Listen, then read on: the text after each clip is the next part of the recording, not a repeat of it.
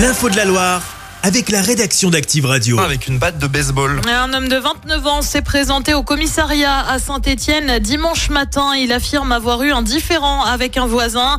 Euh, Selon les premiers éléments, il l'aurait frappé à la tête avec une batte. La victime a eu besoin de quatre points de suture et s'est vu prescrire 10 jours d'ITT. Le suspect est connu pour d'autres conflits de voisinage et a été placé en garde à vue. Elle est toujours en réanimation. Une femme de 35 ans retrouvée dans un appartement dimanche soir à Saint-Étienne. Elle avait le visage tuméfié. Son pronostic vital a été un temps engagé. On ignore les circonstances du drame. À ce stade, personne n'a été interpellé. Une enquête en cours à Villeray. Un ado a été touché à la cuisse par un tir de pistolet à plomb. Ça remonte à samedi aux alentours de 22 heures. L'info est révélée par le progrès. On ignore encore les circonstances précises du drame, mais l'auteur des tirs aurait pris la fuite. L'adolescent légèrement blessé a lui été évacué vers l'hôpital de Rouen. Une centaine d'emplois à la clé. Le groupe investi à Les Albertiers à Saint-Etienne. Le but, implanter une usine qui permet de créer des piles à hydrogène pour rendre plus accessible la production de voitures électriques. Avec à la clé donc une centaine d'emplois. Gaël Perdriau,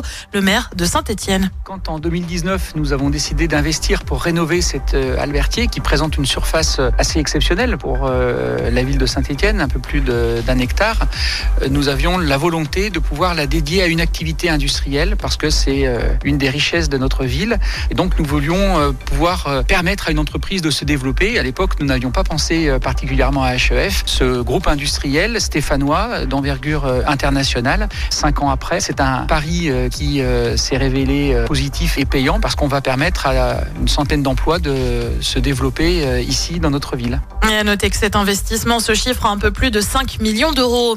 Et si le permis de conduire n'était plus valable à vie, le débat est en tout cas soulevé au niveau du Parlement européen. Une députée écologiste souhaite conditionner sa validité à une visite médicale tous les 15 ans dès l'obtention du permis. Si le texte est adopté, la France devra le mettre en application dans les deux ans. Neuf établissements récompensés dans la région. À part un bib gourmand du guide Michelin, un prix qui récompense la bistronomie avec des produits locaux ou régionaux. Parmi les restaurants concernés, on retrouve l'acte 2 à Saint-Bonnet-le-Froid en Haute-Loire voisine ou encore le cochon qui boit et le cyprès à Lyon. Le palmarès du guide Michelin et les précieuses étoiles seront-elles dévoilées le 18 mars prochain? Euh, Son livre sort aujourd'hui en librairie, Un animal sauvage. C'est le dernier opus de Joël Dicker. L'écrivain suisse est attendu dans la Loire le 19 mars prochain du côté de la librairie de Paris à Saint-Étienne pour une séance de dédicace. Du foot à suivre ce soir avec le début des quarts de finale de Coupe de France. Euh, Lyon affronte Strasbourg, c'est à 20h45. On le rappelle, il y aura aussi un quart dans le chaudron avec le match du Puy face à Rennes. C'est jeudi. Et puis tout s'est vendu en un peu moins de deux heures. Les places pour le match de la France et de l'Angleterre à Lyon est complet. La billetterie pour le Crunch avait ouvert ce matin. La rencontre, elle, se déroulera le 16 mars dans le cadre du tournoi Destination en rugby. Merci beaucoup Clémence. Retour de l'info avec toi demain matin à partir de 6h30. Benson Boone, Beautiful Things maintenant sur Active. Chaque semaine, vous êtes plus de 146 000 à écouter Active uniquement dans la Loire. L'actu locale, les matchs de la SSE, les hits, les cadeaux, c'est Active.